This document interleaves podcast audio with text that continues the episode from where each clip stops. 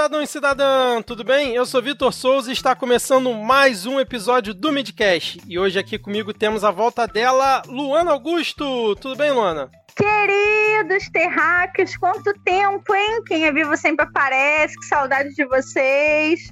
A gente vai, mas a gente sempre volta. tá com saudade do trem, Luana? É, não. então tá bom.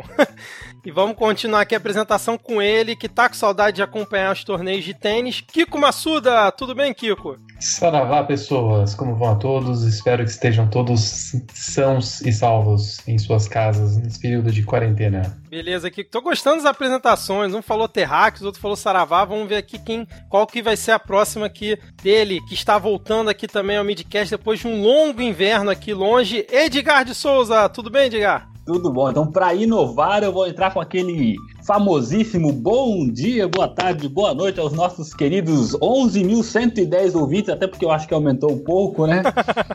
e estou muito feliz em estar aí com esse time emprestando um linguajar mais carioca né, para pistolar geral sobre esse caos que a gente está enfrentando agora.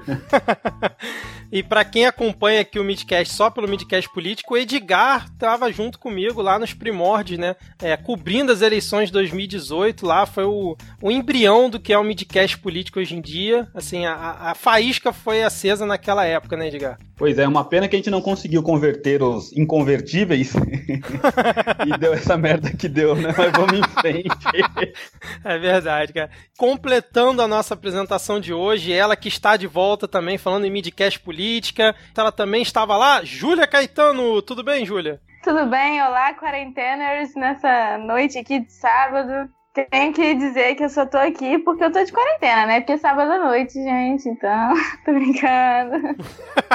Quando eu falo que você é estrelinha, depois você fala que eu pego no teu pé, tá vendo? Bom, como estamos aqui gravando, né, no meio da pandemia do novo coronavírus, se você tá ouvindo aqui enquanto tá passando pela pandemia junto com a gente, né, não poderíamos abordar outro assunto que não seja esse. Se você estiver é, ouvindo esse episódio, sei lá quando, já tiver passado a pandemia, não vai fazer muito sentido algumas coisas que a gente vai falar, mas fica aqui como registro histórico, né? Mas hoje a gente não tá aqui para falar sobre tragédia dos milhares de mortos que infelizmente assolam o mundo e os mais de um milhão de infectados, muitos deles já curados, né? Ainda bem, e os mais de 10 mil casos é, no Brasil que a gente já tem nesse momento que a gente está gravando. Não é isso, Luana? Então, no meio desse caos e meio de todo medo que essa pandemia está causando, a gente está olhando o cenário por, um, por de uma outra forma para ajudar na saúde mental, né? Porque senão a gente fica em casa com uma epidemia ocorrendo aí, a gente pensando vai morrer, não vai morrer, vai viver, não vai viver.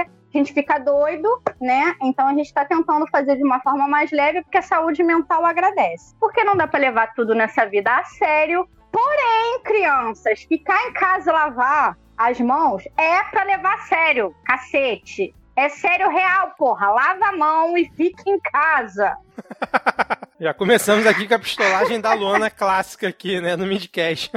Tem nem cinco minutos de episódio, Luana. É, a gente já começa assim, enfiando o pé na porra da porta. Ainda bem que a gente tem o Kiko aqui hoje pra ser aquele meio termo de sempre aqui nosso, né, cara? Do jeito que vocês me dão licença, eu vou ali lavar a mão e já volto. Obrigada, Kiko. A gente gosta assim.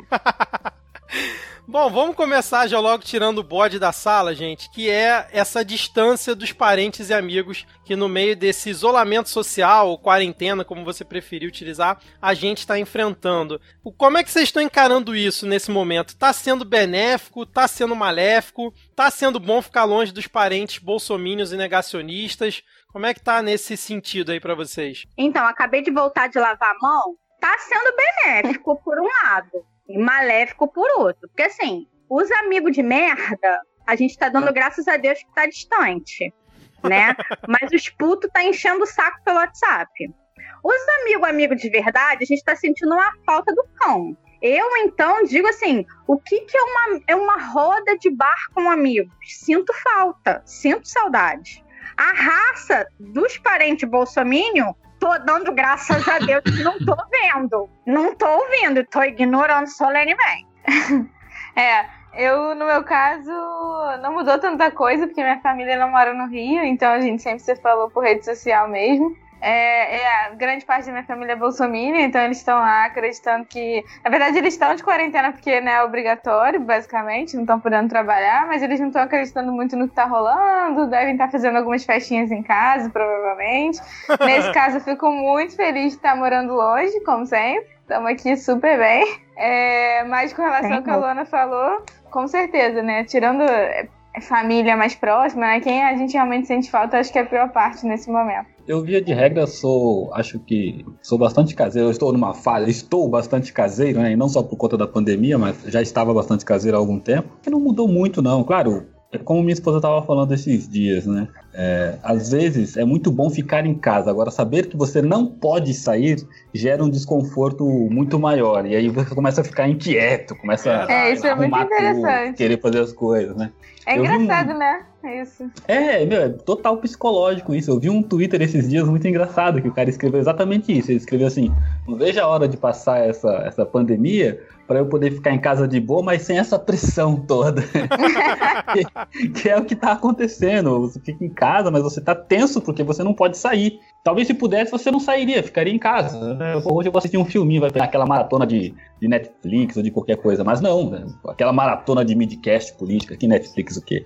Mas, mas é, é bem legal esse conceito, né? Porque a gente consegue entender exatamente qual é o conceito de liberdade nisso. É igual. Pois é. Pois é. você. A liberdade não é você fazer alguma coisa, é você ter o direito de fazer ela.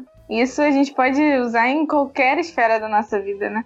A gente pode sempre, a gente sempre pode sair de casa. O fato de que a gente não pode agora cerceia a nossa liberdade, mas não quer dizer que a gente queira sair. Às vezes, por exemplo, minha mãe, é, a quarentena para ela tá a mesma coisa. Ela pra, quase nunca saía. Só que exatamente o que você falou, o fato dela não poder sair agora traz uma pressão externa que é muito louca, né? Que é algo é meio isso. inédito. É isso, falou assim, você não pode sair, é indução por negação, né? Agora eu quero sair de todo jeito. Eu, Exatamente. Arrumei, eu tenho que levar o cachorro para passear, mas você não tem cachorro não, mas eu tô indo adotar um, entendeu?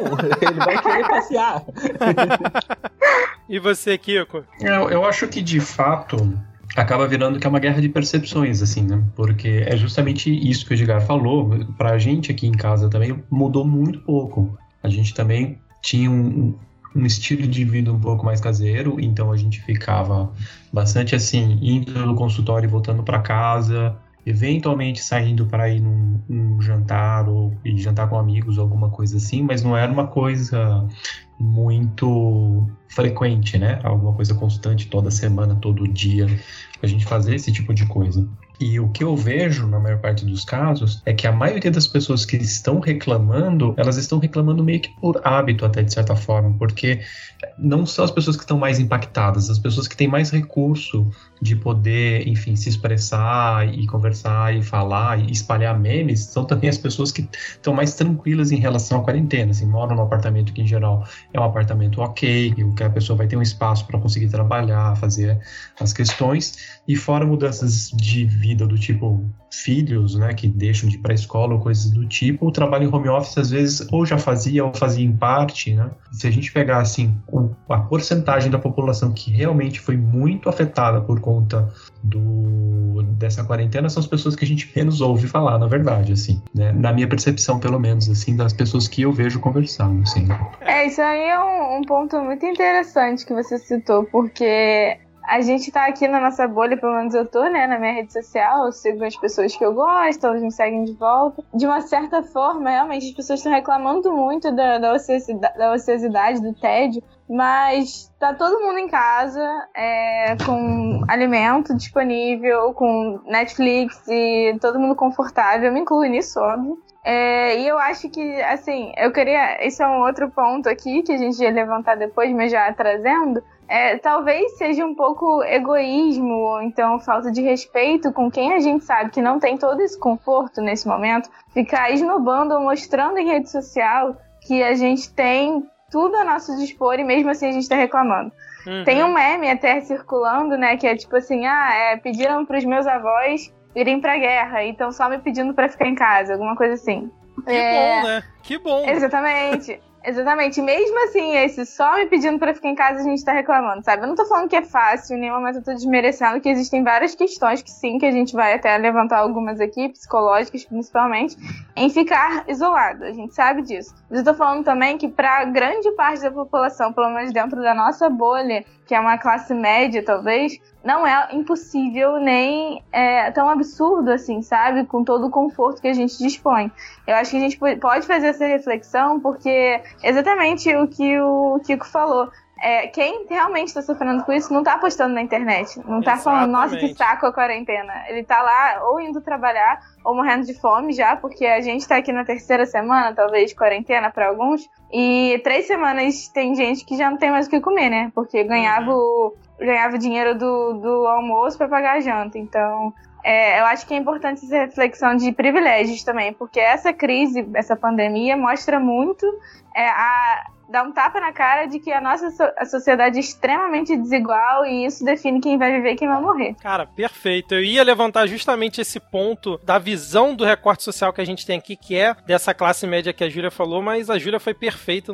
A única coisa que eu queria acrescentar é que mostra bem como essa pandemia tá funcionando, que é, pelo menos aqui no Brasil, como ela começou, né? Vindo de gente que viajou para fora do país, principalmente, né, entrou por quem veio da Itália, quem veio dos Estados Unidos, né, ao que tudo indica, quem veio da China não tanto, e mostra que são pessoas que já têm um acesso maior na sociedade mesmo em si, né? Tanto que você vê lá naquele casamento lá da Pugliese, que só ali tiveram sei lá quantas pessoas infectadas, a própria comitiva do Bolsonaro quando foi aos Estados Unidos. Então, mostra bem que assim, começou lá, vamos dizer assim, pelo topo da sociedade, então ainda tava aquele impacto que as pessoas conseguiam se isolar, Preta Gil botando vídeo que tava em quarentena, Fernanda Paz Leme e tal, não sei o quê. Enquanto isso, a base ainda estava vivendo, e quando a coisa atinge mesmo, que começa a se movimentar e ver qual é o, o, problema real em si, né? Das, das pessoas de uma forma geral, tanto do governo quanto da sociedade, né? Mais alguém quer comentar alguma coisa? A gente foi falando sobre recorte social e etc. É justamente o que a Julia falou. É, é, é esse recorte social que vai decidir quem vai viver e quem vai morrer tá? Por que quem vai viver quem vai morrer? Porque quem tem uma condição melhor tem um plano de saúde, quem tem um plano de saúde tem um, um, um, um hospital melhor, um tratamento melhor, vai ter respirador para essa pessoa. Para quem não tem, ou morre de fome ou morre de Covid. Porque o SUS não vai suportar, mesmo com tudo que está sendo feito, hospital de campanha, piriri, pereré, não vai suportar, porque a hora que esse vírus chegar nas comunidades, um abraço, cara. Um abraço, porque são casas que vivem 10 pessoas num sala, quarto, cozinha banheiro. Não, sabe? e é, é, muito louco você pensar também, tipo, a gente tá aqui discutindo, né?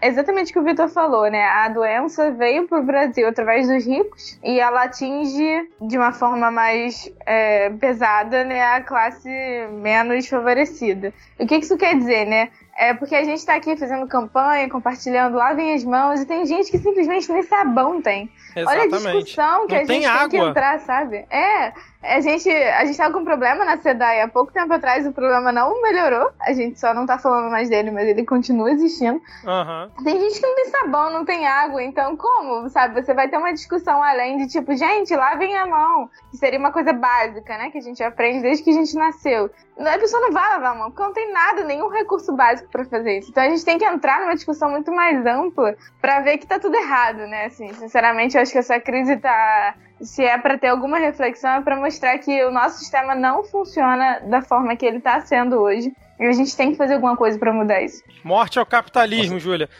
Rapidinho, deixa eu só. Deixa Droga, eu só... Vitor, eu não queria falar isso, mas já que você falou. deixa eu só fazer um, um, Antes do Kiko, do Edgar comentar, só uma observação em relação ao que a Júlia falou, que da, das pessoas não terem nem água nem sabão. Eu vi uma reportagem hoje da mulher que é, é em Vargem Grande, ela tá colocando perto de pontos de ônibus garrafas PET com água e sabão amarradas em árvore ou em algum outro lugar para as pessoas que estão na rua e não tem álcool em gel, não tem mesmo disponibilidade de lavar a mão, irem lá, usar água, usa o sabão, lava e consegue pegar o ônibus ou consegue ir para casa ou para o lugar que ela estiver precisando ir tranquilamente. E aí, ela falando que na primeira que ela colocou, algumas pessoas tiraram foto, né, acharam, é, vamos dizer assim, diferente. Aí ela publicou nas redes sociais pra também ver se é, incentivava outras pessoas e até para ela conseguir, tipo, garrafas PET, que ela falou que não consome refrigerante, não consome esse tipo de coisa, então ela não tem em casa. E aí muitas pessoas criticaram ela, ah, você pode fazer sem precisar ficar se mostrando, você é maluca de dar seu número do WhatsApp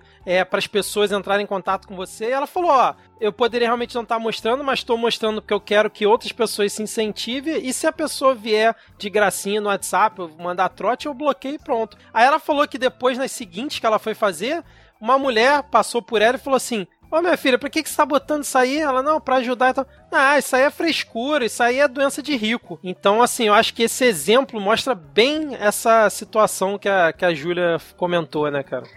É, eu acho que é muito é, importante a gente pensar numa economia colaborativa nesse momento. Porque a gente sempre, a gente está condicionado a consumir mais do que a gente precisa para viver.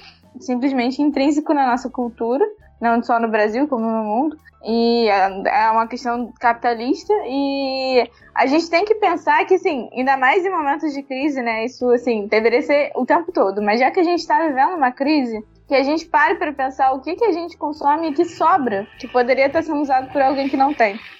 Isso é muito importante. É, é, a gente, eu vi uma reportagem outro dia que simplesmente tem 50 milhões de moradores de rua. É óbvio que eu estou exagerando o número, mas tem muitos moradores de ruas nos Estados Unidos e, tem, e os, os hotéis estão vazios. Isso não só lá, né? Aqui, como também aqui no Brasil. É óbvio que eu não estou falando que é uma questão fácil para os hoteleiros, mas é uma questão possível de ser pensada, por exemplo, de acomodar essas pessoas de rua nesse momento tão difícil. É uma questão muito mais humanitária do que econômica, sabe?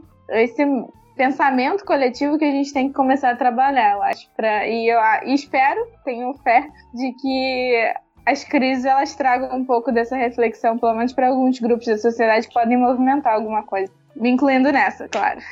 Boa, boa. Duas, duas falas uh, sobre tudo isso que foi dito. Primeiro, eu concordo, gênero, número igual com, com tudo isso, uh, com todas as opiniões. Então, as duas falas são: uh, a consequência dela, uma é séria, a outra é Brincadeira, tá? Então, a consequência dessa, a primeira fala séria, né? A consequência disso tudo que a gente acabou de discutir é que recai sobre nós, e não acho que é algo ruim, não, eu acho que é, é como tem que ser mesmo, recai sobre nós, uh, ou sobre a classe média, média alta, sei lá como se classifica isso, uma responsabilidade ainda muito maior. Porque é muito fato e é muito verdade uh, isso que a Júlia e a Luana trouxe, de que pra gente mudou muito pouco. Assim, eu tô trabalhando de home office, tem três semanas que dessas, dessas últimas três semanas eu fui só um dia para o escritório, todos os outros dias eu consigo trabalhar de casa, consigo fazer reunião de casa, consigo tocar a vida de casa. É, não é a mesma coisa, óbvio, mas eu consigo fazer. E essas pessoas que não conseguem, como vocês bem trouxeram, então acho que recai sobre nós uma responsabilidade ainda muito maior de manter a quarentena, de, meu, fique em casa, usando as palavras da Lona, né? fique em casa, porra não é para sair, meu, é para ficar em casa mesmo, porque tem muita gente que não vai conseguir ficar em casa porque o cara tem que sair para comprar comida. O cara tem que sair, na verdade, para ganhar dinheiro para conseguir comprar comida. Então essa é a frase séria da, da brincadeira toda. E aí a, a zoação, né, não tinha como deixar de ser, Pô, o brasileiro precisa ser estudado pela NASA, pô. O cara nada no esgoto e não acontece nada. é, exatamente. Me palavrão depois de uma frase dessa, cara. Mas é uma Ai, gente. Só, só pra quem por acaso não pescou a referência, o Edgar tá parafraseando o querido presidente do Kiko aí, o Jair Bolsonaro, né, Kiko? Eu amo ele. Mas o que eu tenho para comentar, na verdade, é, é uma posição um pouco mais triste, talvez, né? porque eu de fato pelo que eu tenho visto, eu, eu, vejo muitas, muitos exemplos positivos em relação a, a, pessoas que entram num esquema mais colaborativo e pessoas que entram numa questão mais consciente de, por exemplo, compartilhar recursos e de você poder ajudar o próximo, né? Aqui no condomínio onde eu moro, que é um condomínio de classe média em São Paulo, é, algum tempo atrás, nada a ver com a quarentena, é, foi colocada uma caixa do Exército da Salvação. Então tem uma caixa de papelão enorme que fica nos subsolos do, do condomínio e as pessoas simplesmente deixam lá materiais que estão para doação, roupas, brinquedos, bolsas, qualquer coisa. Quando a, a caixa enche, o pessoal do condomínio liga para o exército, eles passam e pegam, né? Que sempre foi uma coisa bacana e, e foi uma atitude legal que o condomínio fez, né? aqui. E o que eu notei foi que no início da quarentena, é, por duas vezes a caixa encheu muito mais rápido. Né, muito mais rápido, por dois motivos. Assim, eu, eu acredito um pouco no aumento da consciência realmente das pessoas e um, e um efeito colateral, na verdade, é que as pessoas passaram a ficar mais tempo em casa, começaram a olhar para a própria casa e ver que, na verdade, é, tinha muita coisa sobrando, coisa que não estava em uso, para ter coisa para fazer, para vencer um pouco um tédio que devem ter sentido em relação à quarentena, começaram a arrumar a casa e encheu, assim, em duas semanas lotaram muito rapidamente as caixas, assim, o que foi uma coisa bacana e é uma atitude que dá para você colocar.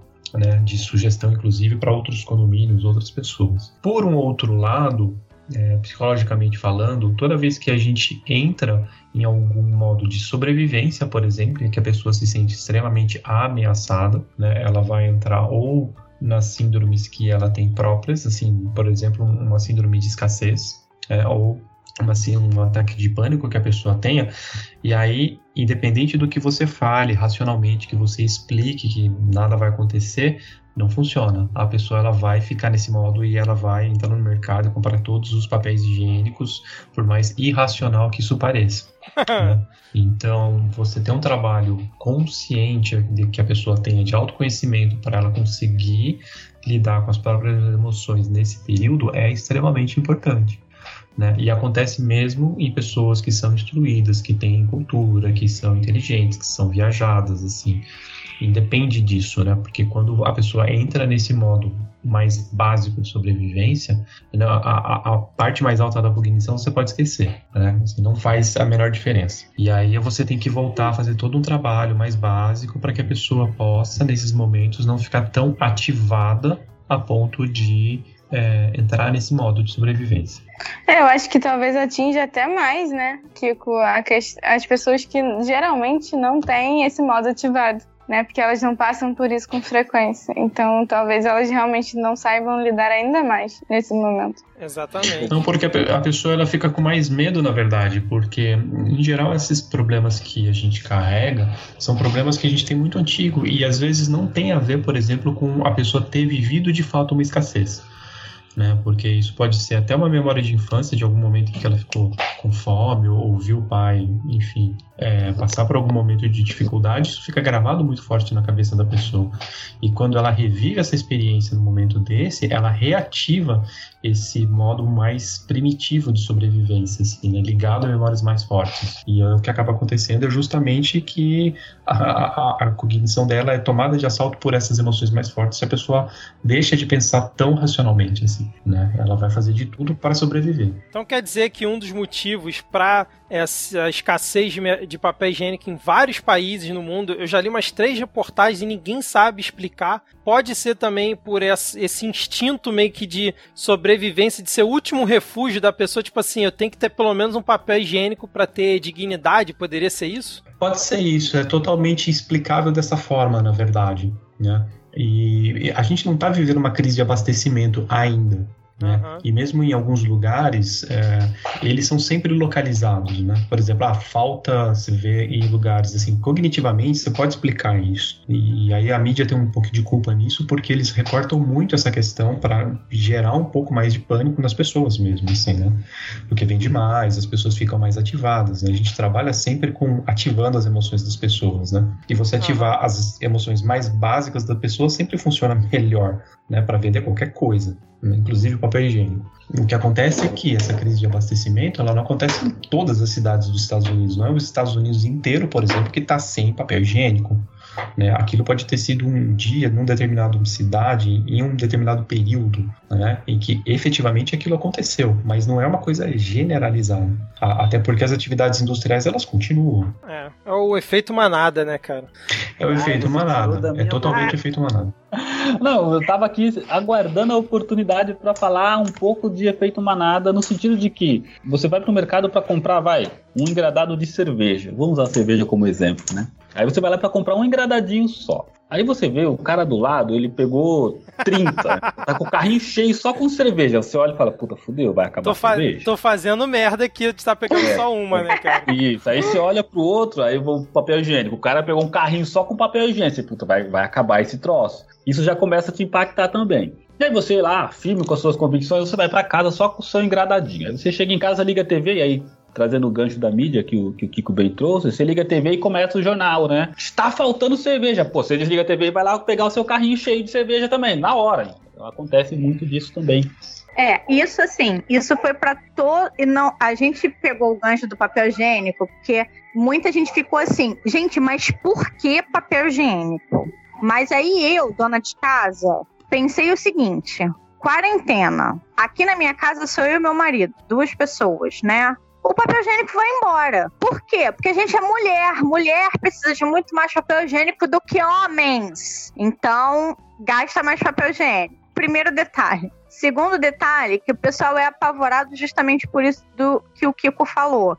Esse instinto de sobrevivência louco e absurdo que a gente precisa sobre todo motivo aspecto. Não, a gente tem que comprar, a gente tem que ter, a gente tem que guardar, a gente tem que não sei o quê. Não funciona. E outra, a gente tem um papel como sociedade de brecar quem a gente pode brecar em relação a isso. Por exemplo, minha mãe veio para mim, ah, porque eu tenho que comprar, porque tem que estocar, que tem que não sei o quê. Qual é o meu papel? Mãe, não está faltando, não há necessidade de fazer estoque, os mercados não vão fechar. Eu fiz o meu papel, por um lado e pelo outro. Primeiro que eu estou indo no mercado toda semana comprar pingado as coisas, porque pode faltar para outra pessoa que não tem o poder aquisitivo que eu tenho para chegar num mercado e fazer uma compra de mês por exemplo. Sim. Né? Então pode faltar para alguém. Cara, que seja uma dúzia de bananas, dane-se, mas pode faltar para alguém que só vai ter aquele dinheiro pingadinho ali naquele dia. Primeira coisa. Segunda coisa, o meu dever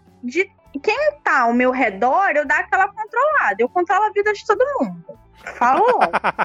Falar pra mim, tô indo no mercado estocar não sei o quê. Eu vou pistolar, eu vou perguntar para quê, senhora querida, vai fazer isso? Tá morrendo? Chegamos nível The Walking Dead? Não. Sossego faz, compra menos. Não tem necessidade. Porque se todo mundo fizer isso. Cara, eu vi um vídeo de, de um homem berrando nos caixas. Pra quê? Ah, Vocês... eu vi isso. Cara, eu achei sensacional. É a minha cara aquilo, porque eu, a última vez que fui no mercado com meu marido, a minha vontade era essa.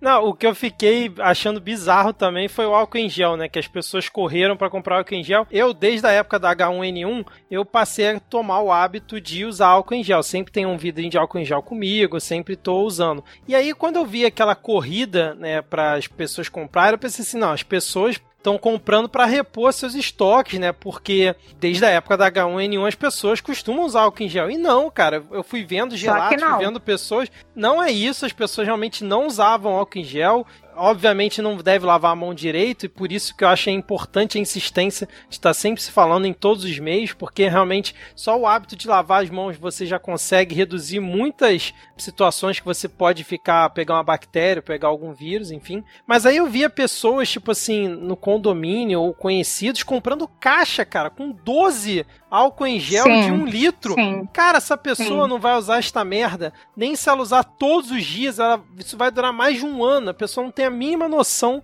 do que, que ela tá fazendo. Principalmente as pessoas que estão dentro de casa em quarentena e compram uma caixa com 12 álcool em gel. Não faz o menor sentido é, mostra bem não só o efeito manada, mas como mostra também a percepção de individualidade das pessoas, né? Farinha pouca, meu primeirão primeiro, né? Deixa eu garantir o meu e foda-se os outros. Exatamente, o resto que se foda. E foi isso que aconteceu na maioria dos casos de álcool gel. As pessoas estocaram, algumas até, devo dizer, com intuito de agora tá tendo muita. Eu sei porque assim, eu trabalhava com isso, eu vendia álcool gel com glicerina, com perfume, embalagenzinha bonitinha. Então eu tinha. Cara, o preço subiu de modo absurdo. Pô, teve um cara aí nos Estados Unidos que eu não lembro, aquele imbecil que fez, comprou, foi em tudo que era farmácia, mercado, não sei o que, fez um estoque do caralho para vender na Amazon três vezes mais caro. Aí a mão e... invisível do, do mercado, que não é do mercado,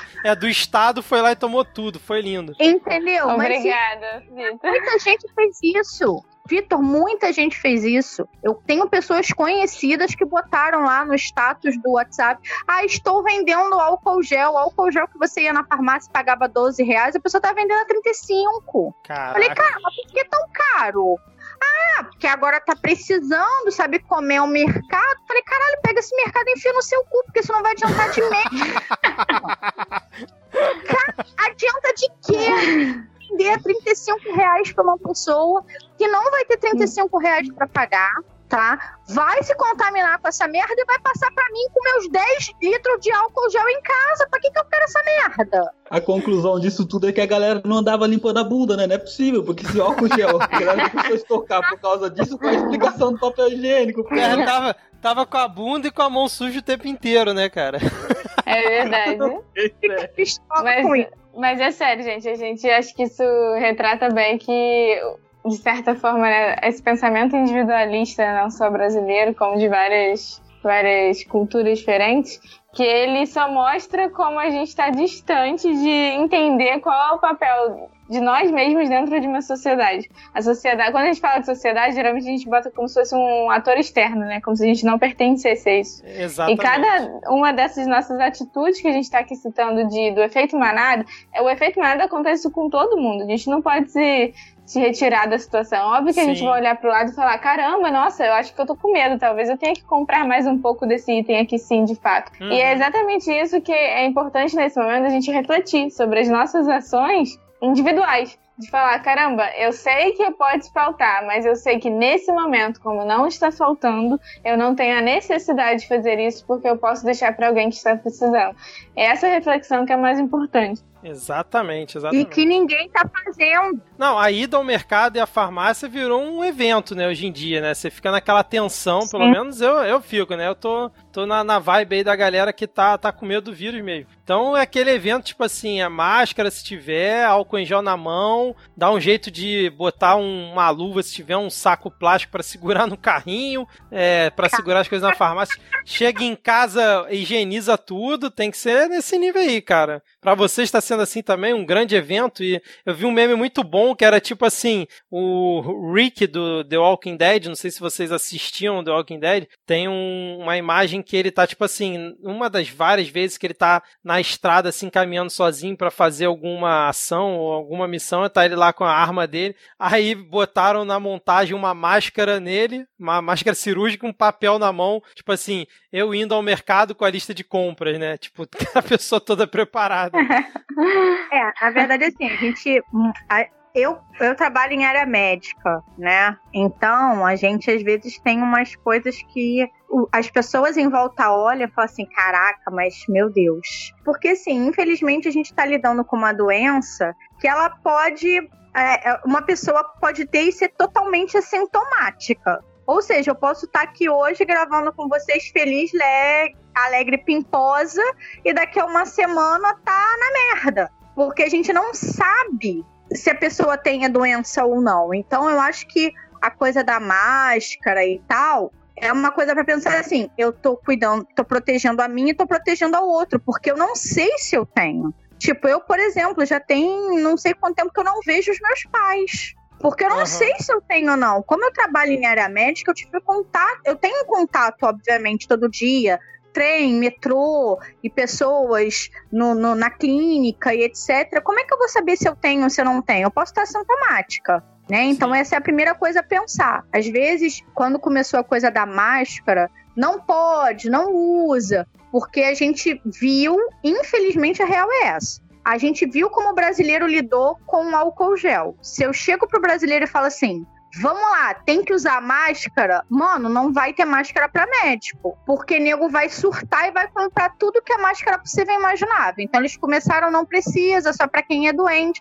Agora eles estão dando opções. Olha, pode a máscara de tecido, pode não sei o quê, pode não sei onde. Porque esse que o Kiko falou, esse senso de sobrevivência da galera, tá surtadaça. O que também é compreensível, porque, cara, eu tenho 35 anos, eu nunca passei por nada parecido na minha existência. Exatamente. Então a gente fica meio sem saber se a gente tá fazendo merda ou se a gente tá fazendo certo, porque a gente tá meio sem saber como agir. Aí a gente tem lá, né, nosso querido presidente dizendo que é uma gripezinha. Sou atleta, não vai chegar em mim. Pá!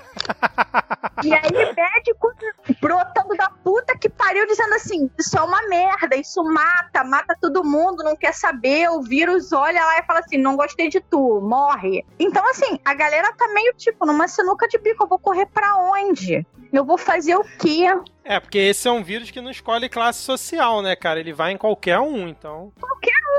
Eu ia só perguntar, Lana, que que eu não entendi a piadinha do atleta. Você pode explicar melhor? Quer dizer que atletas não não estão imunes? Como assim? Que É, cancelaram a Olimpíada de sacanagem, né, cara?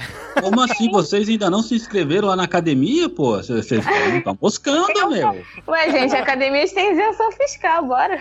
Ah, não, é igreja, foi mal. Papo. Cara, se o cara é atleta não vai sofrer nada, eu que sou sedentária, que encho meu cu de cachaça, que só como besteira, eu tô totalmente fodida. Não, e detalhe, Não não sei que história que é esse de atleta que o cara tá 30 anos como. Ficou 30 anos como deputado. Atleta de quê, cara? Atleta de quê? Gente, eu atleta só de falar merda. da flexão, gente. Aquela flexão. Eu não aguento.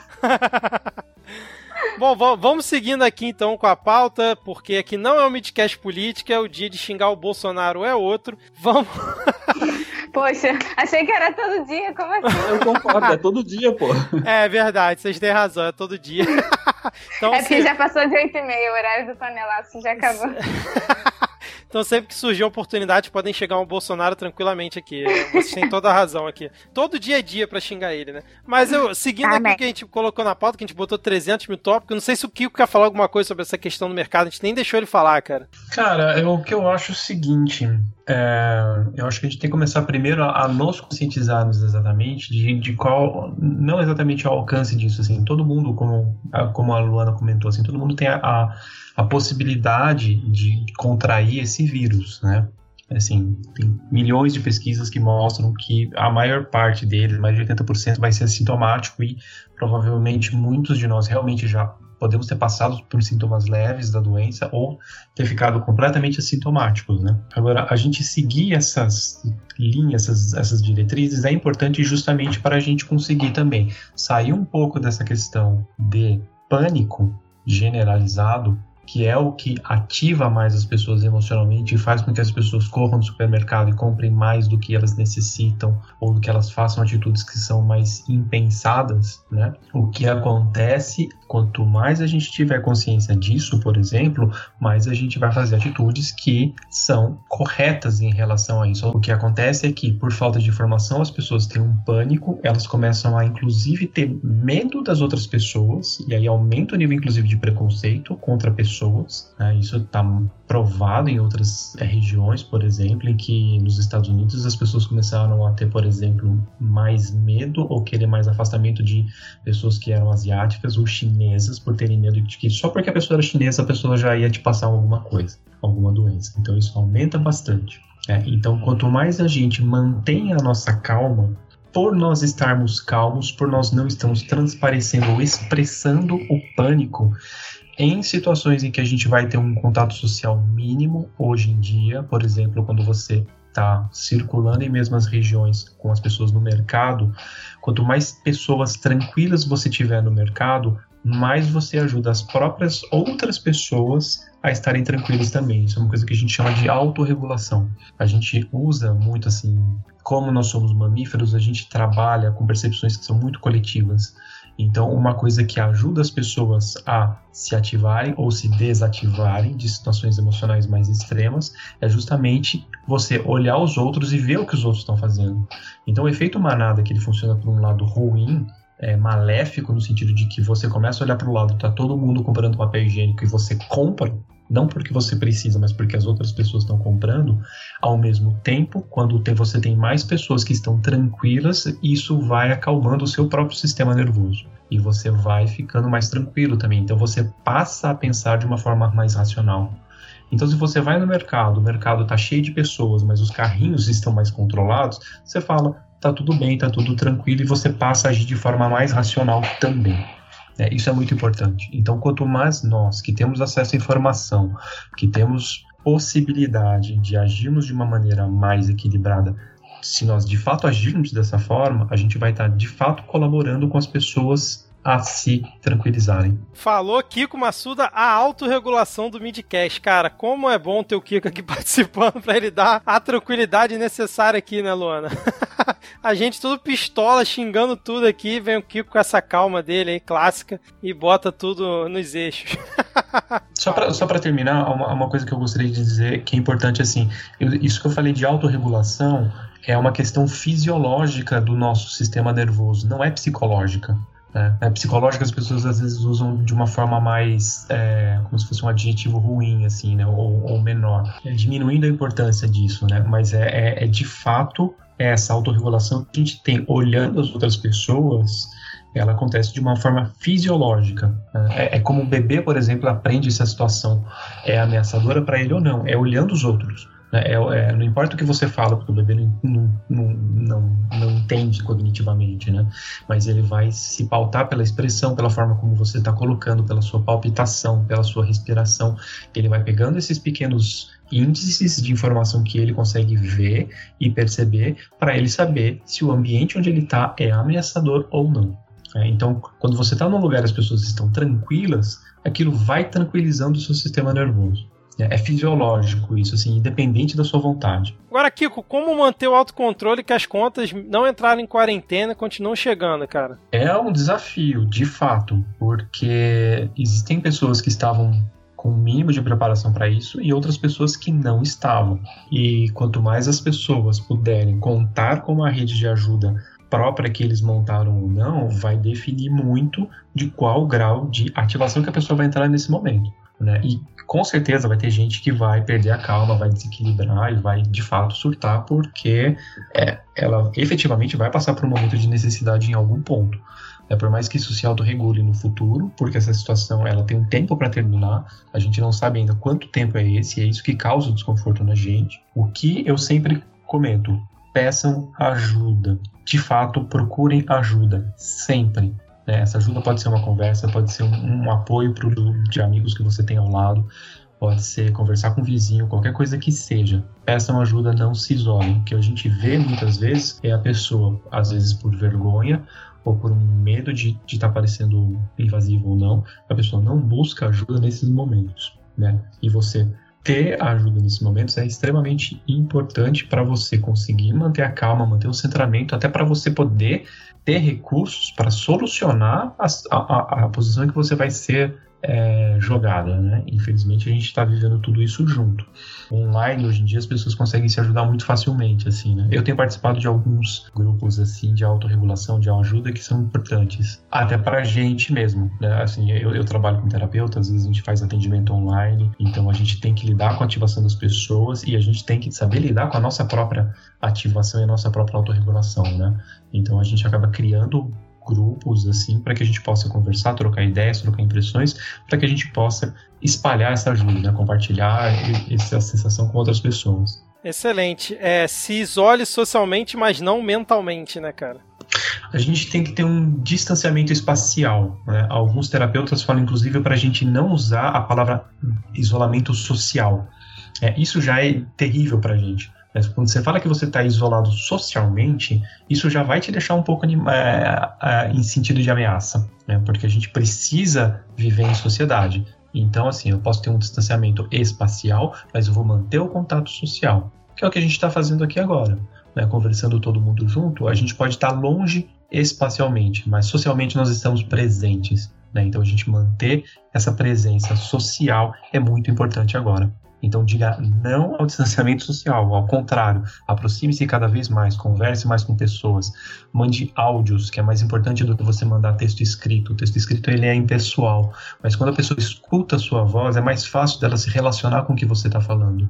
Né? Então, manda uma mensagem, está longe dos seus pais, manda uma mensagem de áudio para eles, contando que está tudo bem, perguntando como eles estão. Isso ajuda as pessoas a se regularem, a saberem que efetivamente está tudo bem. E ajuda a pessoa a passar por um período que é difícil né, de distanciamento. Esse distanciamento espacial ele existe, ele vai acontecer durante algum tempo, mas o distanciamento social ele não precisa acontecer. Bom, Kiko, excelente essa explicação. É, agora a Luana, Júlia e Edgar, vocês querem complementar alguma coisa? Coisa aí depois dessa aula que o Kiko deu pra gente. Impossível. Cara, como, Impossível. que complementa eu... alguma coisa? É, uma roubada que ela vai falar depois do Kiko, pô. Não, acho que a gente pode encerrar aqui, porque não tem o que falar depois disso, entendeu? Abraços, foi muito bom, gente. é, mas então vamos, vamos seguir aqui para o próximo tópico que a gente tem aqui. Vamos falar sobre a nossa vida online, né? Mais ou menos seguindo a linha do que o Kiko falou, né? De não se distanciar socialmente, apenas espacialmente. Como é que tá sendo aí para vocês essa nova vida online, né? Que o Kiko até comentou, né? O Kiko não, o Edgar comentou essa questão de que para ele não mudou muita coisa, que ele consegue se resolver fazendo home office, fazendo tudo online. Para vocês, como é que tá sendo aí? Tá dando para focar nos estudos, assim, para quem tá um tempinho a mais? É, pressão de estar tá trabalhando aí de home office está sendo maior ou está sendo menor do que estaria no, no, escritório, no local onde vocês trabalham? Como é que tá, tá sendo aí para vocês enfrentar essa parte aí da, da quarentena? Eu acho o seguinte, é, eu consigo, por conta do tipo de trabalho que eu exerço, eu consigo trabalhar de casa. Aí tem as suas, é, como tem sido, né? Eu acho que existe uma pressão muito grande quando você trabalha de casa, e isso faz com que você acabe trabalhando muito mais. Pelo menos eu, eu, eu sinto que eu trabalho muito mais quando eu tô, quando eu tô em casa. Porque eu acho que aquele negócio, você sempre fica com o pé atrás de será que as pessoas vão acreditar que eu estou trabalhando mesmo ou que eu só estou em casa enrolando, né? E aí, por conta disso, você, talvez por conta disso ou talvez não, mas enfim, a sensação que eu tenho é que eu tenho trabalhado muito mais, mas muito, muito, muito mais, exaustivamente mais. E isso, porra, isso isso quebra a gente, né? Aí para complementar, tenho duas crianças que, óbvio, por conta da quarentena, estão aqui em casa. Então tô eu aqui trabalhando, tento colocar um fone de ouvido e colocar uma música para não ficar para não ser interrompido com, com o barulho deles, mas criança, cara, cada dois minutos vem aqui, cutuca, pede alguma coisa. Cara, é, é difícil trabalhar em casa por conta disso. Você, se você tem filhos principalmente, é, consomem. Você precisa conseguir explicar para eles que, olha, agora o papai está trabalhando, então vem aqui conversar com o papai, o papai não pode fazer as coisas. Mas eu acho que consome, consome demais. E agora, meu, adorei o que o Kiko falou da questão de você mais uh, legal, mais interessante, mais importante do que mandar uma, um texto,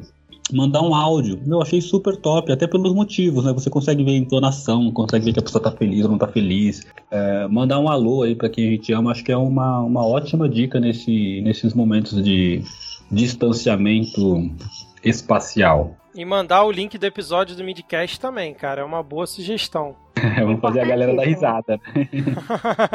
então, é, vamos lá, tem, tem, sempre tem os dois lados da moeda, né? É, eu, a, o, com que eu trabalho, eu tô em home office, eu tô em casa, porque a clínica que eu trabalho, os médicos que trabalhavam são grupos de risco, então optaram por não atender, então eu tô em casa, porque também não vou ficar indo pra clínica sozinha, eu, eu e mais ninguém. Mas, como a Julia falou, é um privilégio, porque eu sei que muita gente não pode. Tem a coisa que o Edgar falou, de que a maioria dos meus amigos que estão trabalhando em home office estão é, se questionando, tipo, cara, tô trabalhando infinitamente mais do que eu tava no escritório, porque a, a minha sensação é que as pessoas precisam provar o tempo todo que estão em casa, porque estão em casa.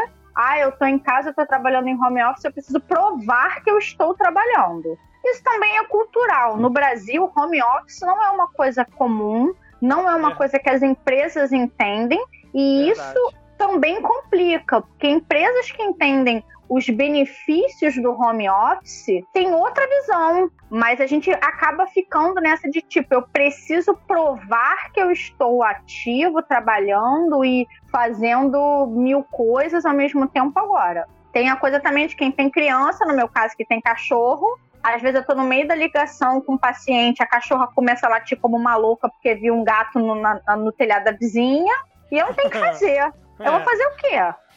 né? A mesma coisa para quem tem filho. Uma amiga relatou isso, cara, ela tava no meio de uma reunião seríssima. A minha filha entrou porta dentro, mamãe, mamãe, mamãe, mamãe. Eu falei, cara, se o cara lá, da, da, não sei nem de qual canal que foi, os filhos adentraram porta dentro, cara ao vivo, cara, segue o baile, é a vida. São coisas que o home office, eu acho que é para os dois lados. Para o empregador entender que nem todo mundo, vamos supor, o meu caso, minha casa é um quarto só. Então, eu não tenho como. Normalmente fica o meu marido trabalhando da sala e eu trabalhando do quarto para que um não atrapalhe o outro de alguma forma. Mas às vezes eu tô no, no, quarto falando alguma coisa, ele entra, fala alguma coisa. Às vezes ele tá na sala numa conferência, eu passo lindamente para ir no banheiro. Cara, não tem como controlar. Mas como é um problema cultural, que o Brasil não tem essa cultura do home office, não, é, ainda a gente ainda está tendo aquele atrito. Mas o que eu ouço reclamação de geral é: tô trabalhando mil vezes mais em casa. Principalmente as mulheres. Vou defender aqui sim. Mulheres. Começou esse papinho de feminista Cala aí, a né? boca e me escuta. Cala a boca, Vitor. Cala a boca. Eu não terminei de falar, É assim que se trata, hein, gente? Vamos lá. né? É matriarcado. Mas é, cara, porque assim, mulheres em casa, elas acabam tendo muito mais funções do que o home office, principalmente para as que têm filhos. Por quê? Atenção para criança, atenção aos, aos afazeres da casa, né? Porque assim, tem que fazer almoço, tem que fazer lanchinho, tem que fazer janta. E a mulher tá fazendo isso tudo no período de home office. E aí a gente ainda bate com, com alguns queridos homens que não conseguem fazer duas coisas ao mesmo tempo. Não conseguem compartilhar os, os trabalhos da casa e fazer a porra do home office. Cara, a gente vai sair dessa quarentena com um monte de mulher surtada. Isso é fato. É, eu tenho visto muita gente- piada, muita piada de. Muito piada de escroto machista, né? Que. Porque É parece de tipo, ah, eu tô em casa e minha mulher tá me obrigando a fazer as coisas em casa. Nossa, eu tô tendo que limpar a casa, que absurdo. Eu- Nossa, parabéns pelo mínimo, né? Aí a gente vai bater naquele eu e a Júlia, a gente vai ficar batendo naquela tecla que a gente bate sempre, e a gente tá cagando pra quem não gostar, porque a verdade tem que ser dita. Que, É. cara, a gente tem que entender que se duas pessoas moram numa casa, duas pessoas dividem a porra dos afazeres da casa. Não existe meu marido me ajuda, meu namorado me ajuda. Porra nenhuma. Divide os afazeres. Principalmente para aqueles que têm filhos. Mas, complementando o que a Luana estava falando, eu acho que realmente é uma mudança muito de pensamento, né? É, exatamente como ela citou, aqui no Brasil a gente não tem muito hábito, não é cultural trabalhar em casa. Existem algumas empresas que trabalham com isso, mas não é o costume da maioria. E agora, como as empresas estão se vendo obrigadas a fazer isso, existe essa possibilidade de quando a gente sai da quarentena, talvez é, mude alguma coisa, né? Algumas empresas percebam que vale a pena deixar o funcionário em casa, porque afinal de contas é, existe um gasto, uma diminuição de custo muito grande. Se a gente for parar para pensar, um, um funcionário em casa, ele está gastando a luz dele, a internet dele e etc para trabalhar para a empresa, né? Então a empresa economiza bastante, economiza local, economiza comida muitas vezes. É, mas além disso, a gente é, essa pressão que a gente sente, né, de estar em casa, a gente tem que provar que a gente está trabalhando, é exatamente uma mudança de pensamento mesmo, né? De que a gente tem que entender que existe o horário de trabalho mesmo em casa e também de, de questão de que não necessariamente você precisa cumprir o seu horário de trabalho completamente para poder entregar o que você precisa. Isso é uma mudança totalmente cultural mesmo, porque, por exemplo, a sua filha entra no quarto na hora e ela tá precisando de algum conforto, alguma ajuda, alguma atenção naquele exato momento. Não tem problema nenhum você parar o seu trabalho e dar atenção para sua filha durante alguns minutos, talvez meia hora, sabe? Isso não vai mudar a entrega que você pode ter, você pode trabalhar meia hora a mais depois. Essa mudança exatamente que, você, que a gente tem que perceber e trabalhando em casa, sabe? Que as coisas são um pouco mais flexíveis do que a gente geralmente está acostumado. Isso é exatamente essa analogia que você fez, ou esse exemplo que você trouxe da criança precisar de um conforto no teu horário de home office, é exatamente o cenário de você estar no trabalho e você parar para fumar, para quem, para aqueles que fumam, ah, agora eu vou fumar. O cara sai, Tomar fica um lá café, meia hora. né? pra- É, ou não, vou tomar um café, ou vou tomar um chá, ou vou lá no outro departamento só para atazanar alguém lá para descontrair um pouco, espairecer e tirar o foco do. Só que em casa é mais difícil porque a gente sente, né, abrir a terapia, né, é, você se sente pressionado porque nós, como vocês trouxeram, nós não temos o hábito, nós como sociedade não temos o hábito de trabalhar em casa. Então, quando isso ocorre, por qualquer que seja o motivo, e esse motivo é um motivo bem especial, é, a gente não sabe como lidar. E a gente estava discutindo isso com um amigo esses dias, a gente até falou, meu, eu tenho quase certeza que as empresas, assim como você trouxe agora, as empresas vão passar a olhar com mais carinho ou com maiores chances de tornar isso realidade num futuro próximo, depois de passada essa, essa crise. Porque vão perceber que, meu, a roda girou, mesmo estando todo mundo em casa. Uhum. E enquanto a gente estava falando sobre isso, eu, acessando a internet, eu achei uma matéria da, Ex- eh, da Exame, da Exame, que falava exatamente isso, assim. o mercado vai acabar permitindo que o um número muito maior de, de pessoas comecem a trabalhar home office depois disso tudo passado, porque as coisas continuaram acontecendo. Para aquelas profissões é, que é possível, claro, um padeiro não dá para trabalhar home office, pô, o cara tem que estar tá lá para fazer o pão. Agora, para aquelas profissões que permitem que o trabalho seja feito à distância, uh, e com todas as ferramentas que a gente já tem hoje para fazer isso acontecer, para tornar isso realidade, eu começo a perceber que muitas empresas vão ter cada vez um número maior de funcionários trabalhando home office. Não sei se isso é bom ou se isso é ruim, mas eu vejo isso como uma realidade agora cada vez mais forte. É, eu isso é espero é que vocês estejam certos. É, eu espero que vocês estejam certos, porque eu não sou muito otimista nesse ponto, não. Eu estava até pensando sobre isso outro dia, e eu não acho que vá mudar tantas relações assim, mas eu espero estar errado e vocês certos, porque isso seria benéfico para muitas profissões, cara. Concordo com vocês. E para muitas empresas também. Exatamente. A partir do momento que as empresas entenderem que o home office é bom para produtividade do desse colaborador, porque é bom. Isso aí existem provas, relatos, estudos. A empresa só não vê se ela não quiser. E existe uma economia absurda para a empresa, tá? De que a empresa vai estar tá gastando menos luz, menos água, menos. Cara, gasta menos tudo. Imagina se você tem um escritório com 15 pessoas trabalhando e você bota aí, sei lá, vou dar um exemplo jogando muito alto. Você bota aí desses de 15 funcionários, você bota 10 em casa uma vez por semana. Imagina qual é o gasto de 10 pessoas no escritório. Aí eu vou te dar uma rotina básica: banheiro, café, telefone, internet, energia. Cara, é uma economia bizarra. Para às vezes tem muitas empresas, como é o caso que a empresa que eu trabalho, vamos supor, tem um dia na semana que não tem nenhum médico, por exemplo. Imagina eu, eu estar home office, quer dizer, vou estar trabalhando, vou estar online, atendendo os telefonemas, etc., e a empresa fechada. O que, que vai ser economizar? De energia, de ar-condicionado, de TV ligada, de, de é uma economia gritante. Quando se coloca na ponta do lápis, é uma economia gritante. Mas para isso a gente tem que bater naquela tecla de não é cultural no Brasil o home office. As empresas aqui no Brasil ainda estão muito presas a coisa de para o funcionário ser produtivo, ele precisa ter horário de entrada, horário de saída, e às vezes em casa o cara trabalha cinco horas e produz muito mais do que oito na empresa. Que é. foi o que a Júlia falou. Às vezes você em casa, apesar de todos os perrengues de estar home office tem, que a gente sabe que tem os perrengues, às vezes em casa você produz muito mais.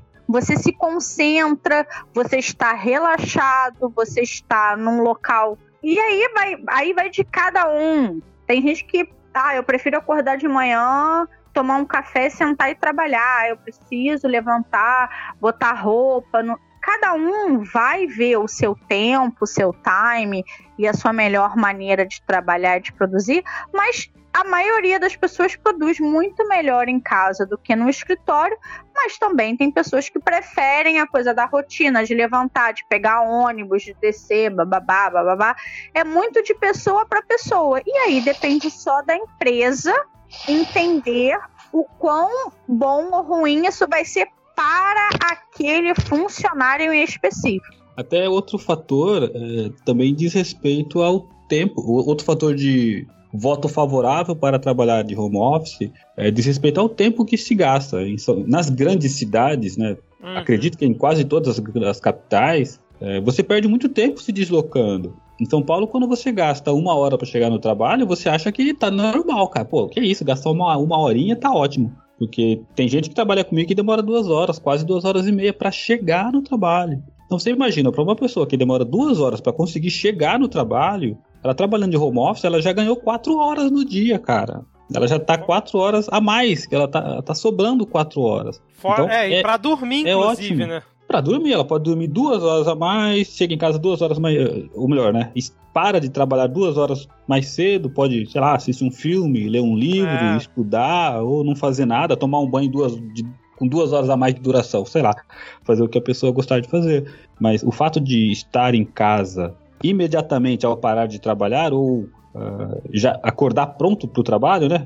Eu acho que tem muitas vantagens. Então, para essas, para esses privilegiados que conseguem, poxa, é uma um super um super ganho além do ganho que a empresa tem por não ter o custo do cara estar lá, né? Porque ele estando lá, você tem o custo do metro quadrado dele, que é, é, é, é a área você tem que pagar, é aluguel que você tem que ter um escritório maior ou menor de acordo com a quantidade de pessoas. É o custo do cafezinho, é o custo da limpeza, você tem só custo, é só a despesa. O funcionário em casa, se ele estiver produzindo e tem sempre o profissional de recursos humanos que vai avaliar se ele está produzindo ou não, estando produzindo, tá perfeito. Afinal, o que, o que importa mesmo é a entrega, não é o estar lá, é a entrega. É, exatamente. exatamente. Só, fico pena, só fico pena da galera que realmente precisa trabalhar, sei lá, o pessoal da, da Copa, o pessoal da limpeza, essa galera aí com uma é, guinada ao home office, essa, esse pessoal talvez fosse afetado também, né? Porque se as empresas não vão precisar estar mais com tanta gente fisicamente, pode até diminuir, sei lá, um andar ou diminuir uma sala, alguma coisa assim, essas pessoas também vão reduzindo